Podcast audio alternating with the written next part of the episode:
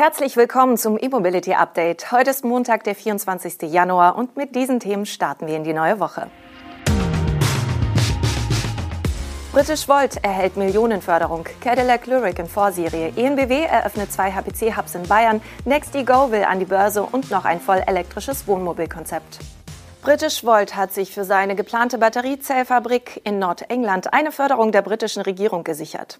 Die staatlichen Mittel in Höhe von 100 Millionen Pfund, also umgerechnet 120 Millionen Euro, machen den Weg frei für eine private Finanzierung in Höhe von 1,7 Milliarden Pfund, also rund 2 Milliarden Euro. Diese werden zwei Investoren bereitstellen. Dabei handelt es sich um einen auf Logistikimmobilien spezialisierten Investor sowie eine normale Investmentfirma. Die Höhe der Förderung wurde allerdings weder von British Volt noch von der Regierung bestätigt. Die Summe wird in diversen Medien unter Berufung auf Insider genannt. Trifft das zu, würde die Förderung geringer ausfallen als zunächst vermutet. Im November hatte die Financial Times noch berichtet, dass British Volt mit bis zu 250 Millionen Pfund rechnen könne. Diese neue Batteriefabrik wird die Produktion von Elektrofahrzeugen in Großbritannien ankurbeln, ließ der Premierminister Boris Johnson in einer Erklärung verlauten. Er fügte hinzu, dass sie hochqualifizierte Arbeitsplätze in den industriellen Norden bringen würde. Johnsons Regierung hat das Verbrenner aus bei Neuwagen für 2030 beschlossen. Seit September laufen die Vorarbeiten für den Bau der Zellfabrik an der britischen Küste. Kurz vor Weihnachten wurde bekannt, dass British Volt Produktionsmaschinen beim deutschen Mittelständler Manz bestellt hat. Die Lieferung der Anlagen soll 2023 erfolgen. Die Produktion soll gegen Ende des selben Jahres anlaufen. Die Besonderheit, die Anlagen sollen flexibel verschiedene Zellen fertigen können, also zylindrische und prismatische Zellen unterschiedlicher Größe. Die Produktion soll zunächst im Umfang von 4 Gigawattstunden starten, später aber skaliert werden. Als erster Kunde ist Lotus im Gespräch. Cadillac hat im GM-Montagewerk Spring Hill im Bundesstaat Tennessee mit der Vorserienproduktion seines ersten Elektromodells Lyric begonnen. Die ersten Auslieferungen des Stromers sollen in einigen Monaten erfolgen. Das teilte Mark Reuss, der Präsident von General Motors, auf LinkedIn mit. Unsere Teams haben unermüdlich am Lyric gearbeitet, die Markteinführung neun Monate früher als geplant durchgeführt und parallel gearbeitet, um die Anlage umzurüsten und mit der Produktion zu beginnen, schreibt der GM-Präsident. GM-CEO Mary Barra kommentierte unter dem Post von Royce, unsere Teams beweisen weiterhin, dass wir bemerkenswerte Dinge tun können, wenn wir eine Vision teilen. Sie könne es kaum erwarten, dass die Kunden erleben, wie der Cadillac Lyric die Erwartungen an Luxus-Elektrofahrzeuge wirklich neu definiert. Cadillac hatte die Serienversion des Elektro-SUV auf der Ultium-Basis im April 2021 präsentiert. Im September wurden die Reservierungen in den USA geöffnet und nur wenige Minuten später wieder geschlossen, weil die Erstauflage bereits ausverkauft war. Ab dem Sommer 2022 sollen über die Cadillac-Händler in den USA weitere Fahrzeuge verfügbar sein. In China hatte Cadillac im November mit dem Vorverkauf des Lyric begonnen. Dort soll das Modell vom Joint Venture GM SAIC produziert werden. Die ENBW hat zwei weitere Großladeparks im Norden und Süden Bayerns in Betrieb genommen. Wie der Energieversorger mitteilt, ging der Standort in Erlangen direkt an der Autobahn A3 bereits kurz vor dem Jahresende ans Netz. An der Ausfahrt 81 Erlangen West stehen nun 20 HPC-Ladepunkte mit einer Leistung von bis zu 300 Kilowatt bereit. Also zehn Ladesäulen mit je zwei Ladepunkten. Wenige Tage später nahm auch der Ladepark an der A96 bei Erkheim seinen Betrieb auf. An der Ausfahrt 16 sind es vier Alpetronic Hypercharger mit insgesamt acht Ladepunkten. Beide Ladeparks sind wie viele andere der HPC-Hubs von ENBW mit einer Photovoltaikanlage überdacht. Beide Standorte liegen an wichtigen Fernverkehrsadern in Bayern. So erreichen wir eine möglichst große Abdeckung, sagt ENBW-Vertriebschef Timo Silluber.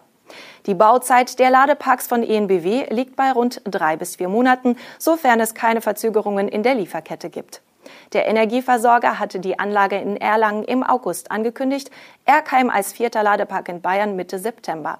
Bereits in Betrieb sind die Parks in Wörth an der Donau A3 und in Unterhaching bei München.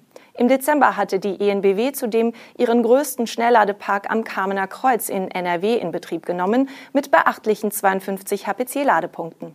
Weitere Großstandorte, etwa bei Petersberg an der A9 und Zwickau, stehen laut Timo Süllober kurz vor Inbetriebnahme. Die Zahl der ENBW-Schnellladestandorte in Deutschland liegt nach Aussage des Unternehmens derzeit bei über 650. Der Aachener E-Auto-Hersteller NextEgo Mobile plant Finanzkreisen zufolge eine Börsennotierung noch im ersten Halbjahr 2022. Wie der Schritt ablaufen soll, steht wohl noch nicht fest. Angeblich kommen sowohl ein normaler Börsengang als auch ein sogenannter SPAC-Deal in Betracht. Wie das Handelsblatt unter Berufung auf mehrere mit der Angelegenheit vertraute Personen berichtet, soll die Firma mit rund 1,5 Milliarden Euro bewertet werden. Mit dem Börsengang wolle das Unternehmen Geld aufnehmen, um geplante Wachstumsschritte zu finanzieren. Expansionspläne gibt es für Mexiko und Bulgarien. Während die Investmentbank City, die laut den Insidern den Prozess organisieren soll, gegenüber dem Handelsblatt eine Stellungnahme ablehnte, äußerte sich der Verwaltungsratsvorsitzende von NextEgo Mobile wie folgt. Wie bei anderen Akteuren im EV-Sektor kommt auch bei einem jungen Unternehmen wie dem unseren irgendwann der Punkt, an dem man sich von einem privaten in ein öffentliches Unternehmen umwandeln muss, um das Wachstum zu beschleunigen. Dieser Zeitpunkt sei für eGo nicht mehr weit entfernt. Zu der Bewertung und dem Ablauf des Börsengangs äußerte sich der Manager nicht weiter. Für einen SPAC-Deal, bei dem die Nextigo Mobile SE mit einem bereits börsennotierten Unternehmen fusionieren würde, spricht vor allem der straffe Zeitplan. SPAC-Fusionen laufen meist deutlich schneller ab. Das erste Halbjahr 2022 wäre machbar. Der US-Hersteller Winnebago Industries hat in Florida sein Konzept für ein künftiges Wohnmobil mit Elektroantrieb präsentiert. Das ERV-Konzept basiert auf dem Ford Transit. Entwickelt wurde das E-Fahrzeug über einen Zeitraum von zwei Jahren von der Advanced Technology Group des Unternehmens. Es handelt sich dabei um ein voll elektrisches Konzeptfahrzeug für Tagesausflüge. Informationen zu einem möglichen Verkaufsstart und zu Preisen gibt Winnebago nicht an. Das Wohnmobil hat eine 86 Kilowattstunden große Batterie an Bord, womit eine Reichweite von 125 Meilen, also etwa 200 Kilometern möglich sein soll. Das entspreche den Bedürfnissen der Mehrheit der neuen Wohnmobilkäufer, die Fahrten unter 200 Meilen bevorzugten. Das Aufladen ist zu Hause auf dem Campingplatz und an öffentlichen Ladestationen möglich. An die C-Ladestationen beträgt die Ladezeit etwa 45 Minuten. Das Fahrgestell basiert auf einer Ford Transit-Plattform, die mit einem elektrischen Antriebssystem von Lightning E-Motors modifiziert wurde, das den Antriebsstrang, die Fahrzeugsteuerung und den Wohnbereich mit Strom versorgt. Die Steuerung ist über ein digitales Display auf einer Tablet- oder Smartphone-App möglich. Das ERV umfasst einen Warmwasserbereiter, ein Induktionskochfeld und einen Kühlschrank. Auf dem Dach ist eine Klimaanlage mit Wärmepumpe montiert. Das war unser E-Mobility Update für heute. Wir hoffen, dass Sie gut in die neue Woche gestartet sind und sehen uns hoffentlich morgen wieder. Bis dahin.